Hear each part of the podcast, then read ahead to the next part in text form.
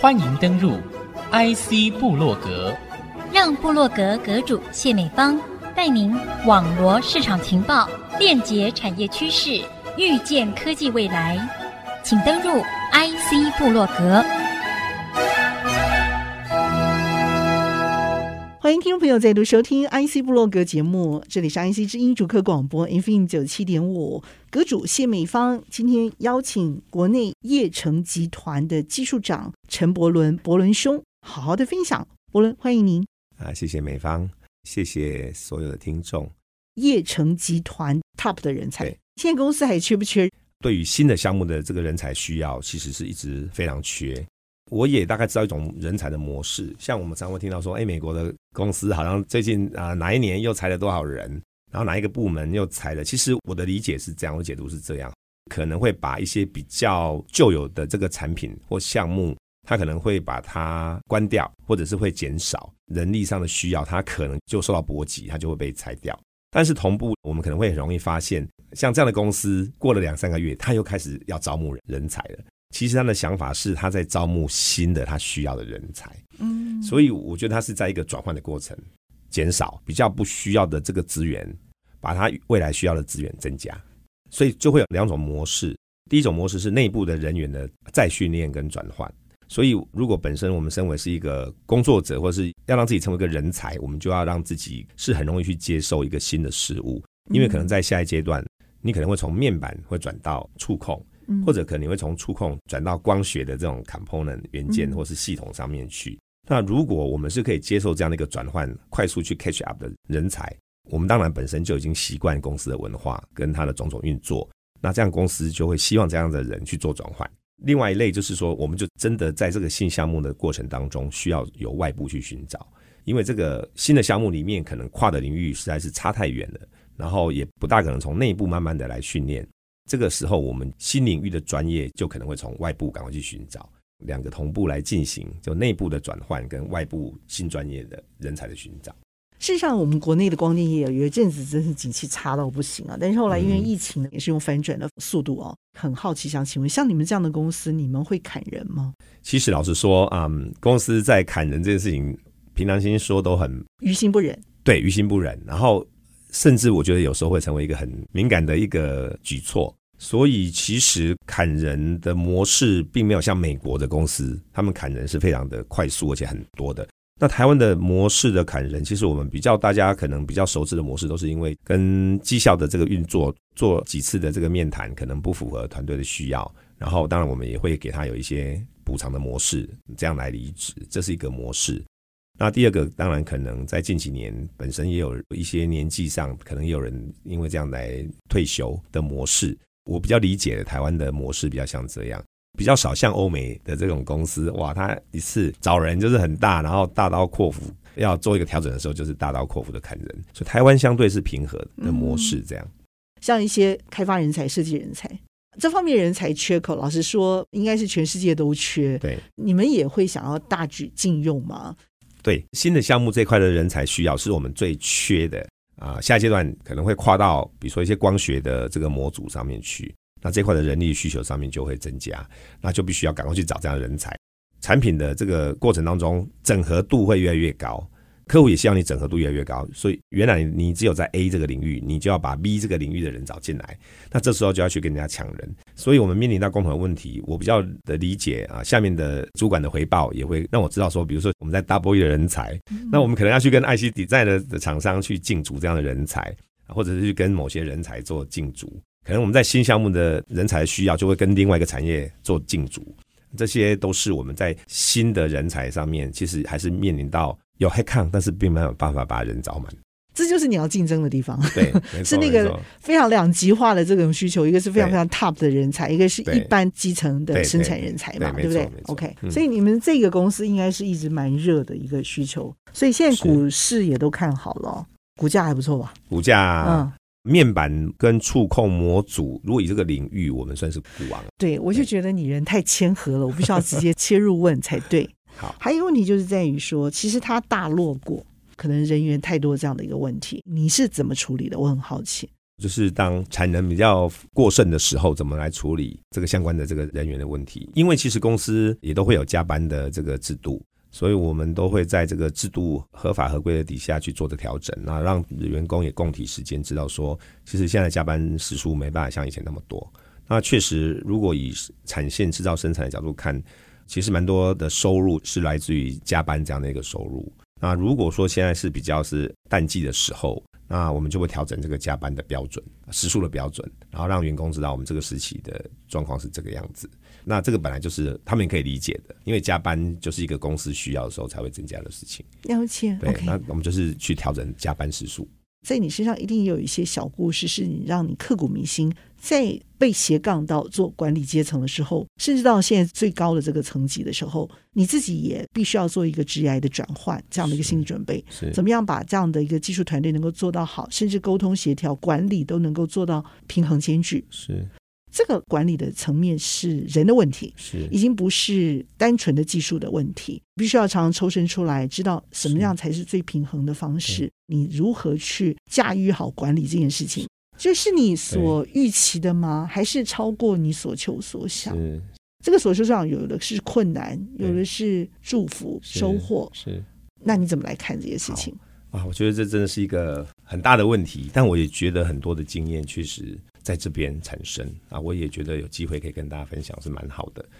其实我本身是一个很重视专业本身的人，我原来的想法跟现在所走的路，绝对跟我当年刚从一个读书出来要找寻工作时候的想法其实是落差很大的。啊，因为我个人有念到博士，所以其实我是对专业有很大的这个喜好跟热忱的。啊，你是在阳明交大拿到博士？对对对对。所以你是三交啊？对。优秀，所以你立志真的是要做一个科技人。其实我最早的想法是当一位老师，这样 当一位老师，所以那个转换其实是非常大，是非常大。然后后来研究所出来，其实就很想要在专业上。然后我也跟了这个领域，跟了台湾非常有名的教授啊，就是在这个易经的这个相关领域的教授啊，王易经教母王叔，对，王淑霞老师。嗯所以我很理所当然的，我在工作的时候我就进入到这个面板业当开始，所以我也很幸运，在这个过程当中建立了团队，然后在这个团队跟许多很优秀的同仁们一起成长。这个过程当中啊，我大概做了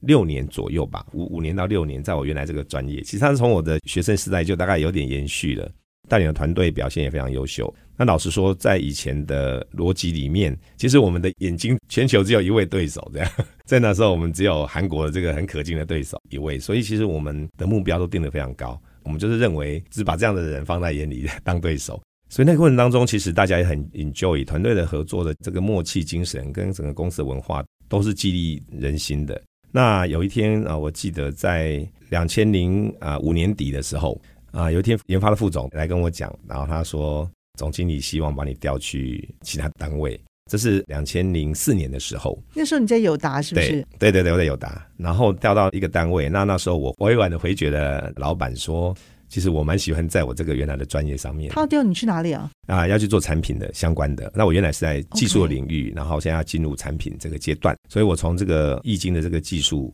开发出很多这个技术。那但是到产品区就有很多这个产品的事情要去顾及。虽然都是所谓的 R&D，但是它的方向是不一样的，因为产品要对所有的产品规格、所有的产品的这个 component 大大小小的这个流程的事情要去把屎把尿的，其实这个是不大一样的一个做事的模式。所以我在当时我还是蛮喜欢我原来的这个专业，所以我就跟老板表达说：“哎，其实我比较想要在原来的位置上继续做。那因为我认为这个专业可能是我一辈子可以一直持续培养的专业。”那到隔年二零零五年底的时候，副总又来找我了。又说今年呢，总经理呢，那时候总经理是陈炫斌，陈总经理，副总就说这时候呢，总经理希望把你调去一个单位，然后但是这个单位跟去年那个单位不一样，这个单位是 PM 的工作，就是到 BU 去担任产品的 PM。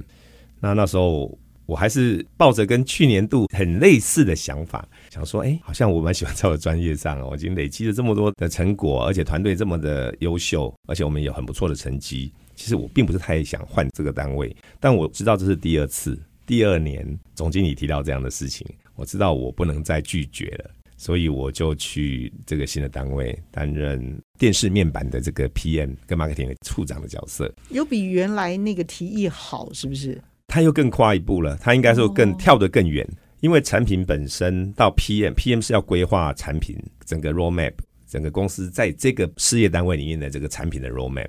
并且在这样的一个变工的过程当中，每一个产品的 profit and loss，还有它这个产品的整个营收的规划的格局，要不要开这个产品，然后这个产品的路线是什么，都必须要规划。那在这样的过程当中，其实他要做的事情又比产品本身更杂，他可能要。规划这个产品，了解技术，要去请产品单位开发出来之后，其实很多是要去跟客户沟通它的规格，并且要去规划这个产品要放在哪一代线、哪一个工厂去生产。那到底放在哪一代线、哪一个产品生产，它的成本是怎么样？放在五代线比较划算呢，还是放在六代线比较 OK？这个产品规格到底是要真的就听客户所说呢，还是我们要做个微调才是最好的模式？其实它是一个很复杂的一个工作。然后呢，他还要管理库存，这个库存到底多少？到底哪一些料 PM 要做决定？因为可能采购单位在旁边，或者是这些备这个物料的这些单位，他要决定这个料还要不要继续放着，还是我们就要把它报废掉？其实完全都要由 PM head 来下指令，所以它是一个完全不熟悉的工作。其实我做的诚惶诚恐的啦，但是我觉得我必须要很快在这个过程当中就 catch up 起来。在这样的工作环境底下，它是一个很授权的工作。我在那个位置，其实我就要负全责，这就是所谓当责的概念。所以我没有时间不会，我也没有时间停留在过去的想法当中。我必须马上面对这个很现实的问题：我要怎么样把营收跟这个获利 deliver 出来？我的规划是什么？我每一个细节该执行的啊是怎么样？客户要怎么样安排？未来产品方向要怎么安排？这个完全是跟前面的工作是不一样的。它是很多 operation 跟产品跟技术的结合。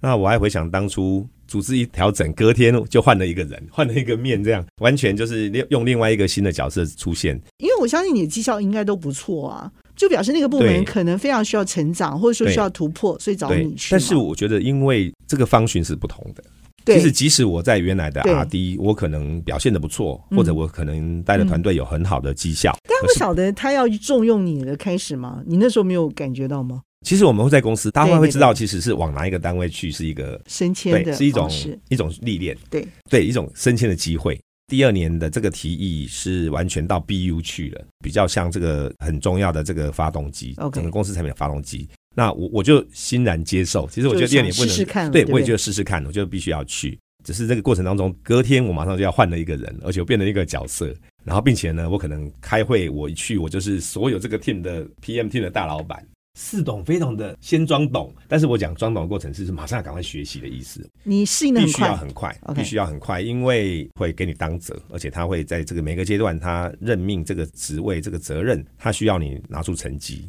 我觉得它的管理模式会比较像美国式的这种管理的方式。所以，如果这个绩效上面你可能不好，或是下一次下一个阶段有重要的这个需求的时候，就会再做下一个组织上的调整，或是人事上的新的安排。所以，这是一个非常急迫，就要再快速把事情都看懂，而且必须要很快速把事情做好的一个一个环境。结果你做得很好，是不是？我觉得做的还算不错，因为那是一个当时电视面板从二十寸左右。开始进入到三十二寸到四十寸，大概是二零零六年的时候，然后也在那个面板的生产是从五代线开始尝试要往六代线成长的时候，当时的这个号称要做电视的客户，我印象中有四十家左右哦。每个人都觉得，哎，液晶面板要变成电视的那个时候，对，所以它其实是一个非常发散、非常复杂的状态，嗯，必须要赶快厘清什么才是真正的方向。而且这么多客户当中，你也不可能不去面对这些客户，嗯。就直接拒绝，所以必须要在这当中赶快去了解这些客户到底是有没有 potential，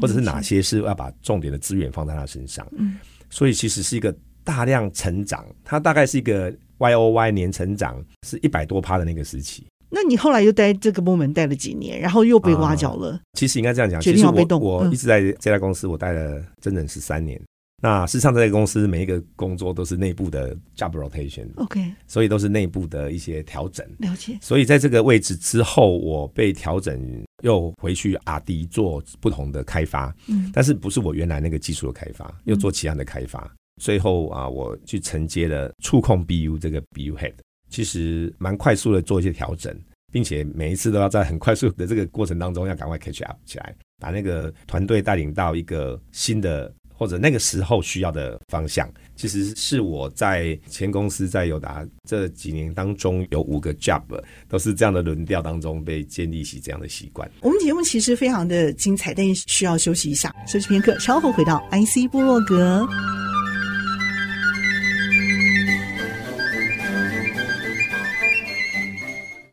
再度回到 IC 部落格，和您分享内容的是叶城集团的技术长陈伯伦，伯伦兄。大家也没有想到说叶城后来会成立嘛？那后来你也担任了英特胜的董事长，几乎把你所有的一些研发的这个呃能力，还有整合的沟通的各方面的这种管理阶层，全都整合在一起，而成为真正的你担任目前的这个角色，带领大家去走前面更艰难的道路。在这个位置，你想要做什么？未来的愿景？Okay, 好，我在前一个工作到最后，也因为最后一个 BU，我们后来也是做了一些调整啊，把这个 BU 也 terminate 关掉了，因为可能每阶段都有新的这个想法。那那时候其实我啊、呃、有一点点想要先转换心情，因为确实我发现我在前工作有很多的训练，可是每一次的训练，老实说，我觉得到后来我在寻找我到底是什么角色，会有一个这样的一个盲点。那我知道，其实很多的训练其实是在训练一个人才。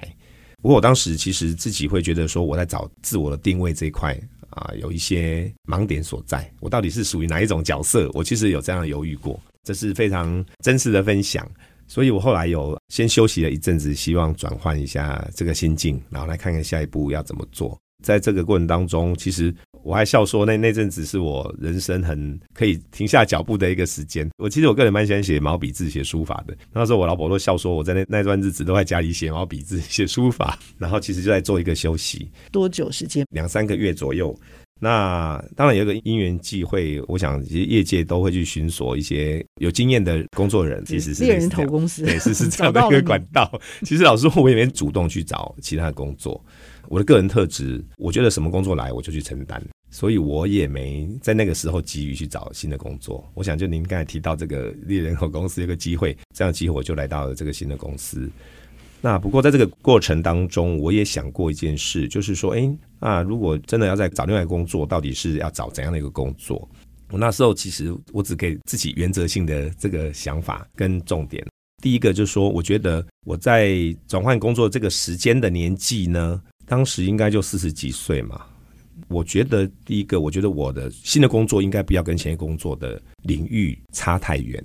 因为我认为其实有一些延伸延续还是蛮重要的，蛮觉得专业的重要性，所以我认为这个工作的内容会跟前一工作也不会完全没有关系，不要差太远的这种工作是我第一个想法。那第二个想法就是我在前公司，因为它是一个。大的集团嘛，有达明集团，所以我觉得那边的训练啊，整个东西都很完整。所以我的第二个新工作的这个看法，列下第二点，它必须还是大集团，因为我当时并没有萌生所谓的创业这种想法，所以我会认为，其实大集团对我来讲，我还是可以在当中发挥我比较具有全面的这样的经验，或者持续在这样的一个一个环境底下可以学到更多。所以我第二个想法是，它是大集团。第三个想法是在那个当头。二零一三年左右，不能算早，但是也不算晚的，是在中国大陆的一些工作的经验。其实那时候还是在一个还算是一个成长或是很热烈的一个时期。所以我希望说，这家公司有一些业务或者它的一些运作，如果有一些中国大陆中国经验，我觉得其实也是不错的。后来我发现这个新的这个工作机会好像满足这三个点。后来我就思考来到这边工作，嗯、是这样的一个背景过程。是，对对，太好了，所以还是有方向，但是我并没有主动去寻找这样的工作，在当时。Okay, 今天回过头去看，我觉得很庆幸的，这条路真的是对的。我也想问的就是你的这样的一个斜杠的一个转换，你自己会觉得再来一次的话，你会做类似的选择吗？还是你也鼓励？因为有些人可能是创业，是但是他创业之后碰到艰难险阻，就是倒掉。太多鼓励新创的这个梦想在继续在发生，可是死在沙滩上的更多。嗯、可是我觉得你经营一个企业不比创业简单，所以我想问一下，你对于叶城集团你自己的愿景是什么？然后我知道你也担任了相关的工学会社团的 leader，同样的也是想把这样的一个经验去承接世代的精英人才。这次是领导型的整合工作了，已经不是过去这种技术研发这种整合性的工作，产品的整合的工作了。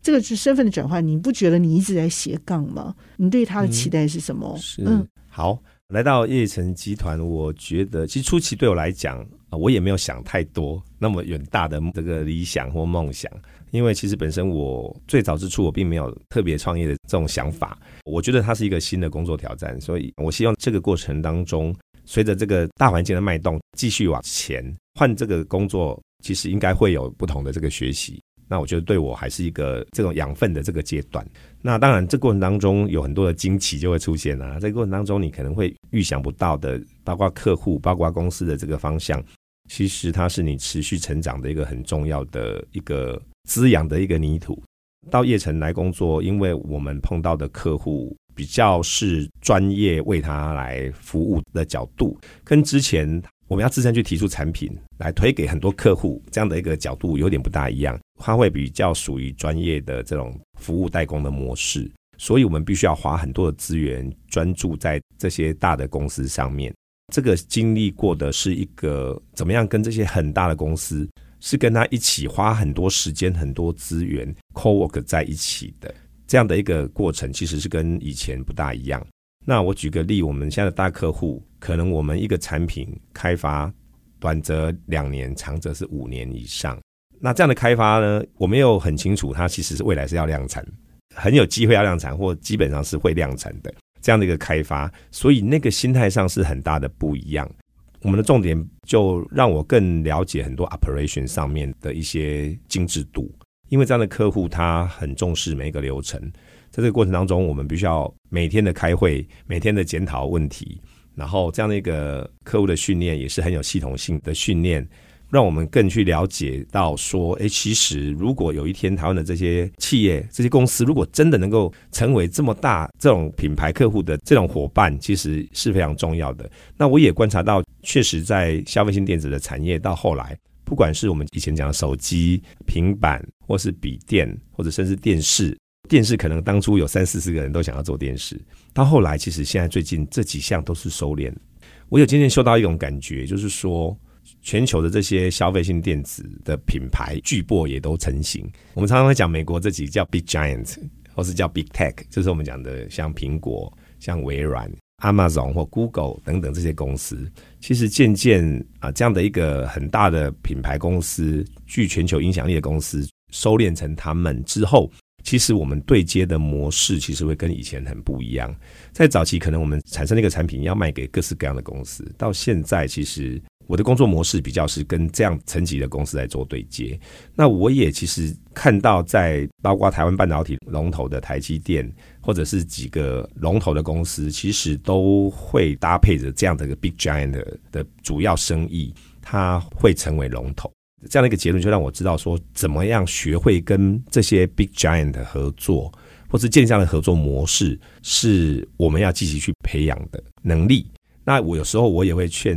很多新进的人才说，有时候我们也要立足台湾，放眼全球。那我们有机会可以跟这些 big giant 合作，其实是我们很难得的经验。所以有时候我们要愿意站出去。可能我们在专业上自己在练习啊，在成长。可是怎么样赶出去跟这种美系或者需要用英文对话的这些公司，怎么去跟他们做对接，其实是很重要的一个训练。因为我相信我们的母语不是英文，所以我们对话上总是会觉得不是那么的顺畅，或是可能会有一点压力。对。可是我觉得这个是需要去训练的。OK。所以我会建议说，我们年轻的一代，我们现在要给他的是传承的。啊，也回到你刚才问的问题，我下一阶段我比较觉得是传承给这些啊年轻人，不管是在学啊学校上的学习，或者在工作上的工作，我们到底可以给他们什么眼界？其实倒是我觉得是这阶段比较重要的事情。那也因为刚才提到跟这些 big giant 的合作，我更会觉得说，如果有机会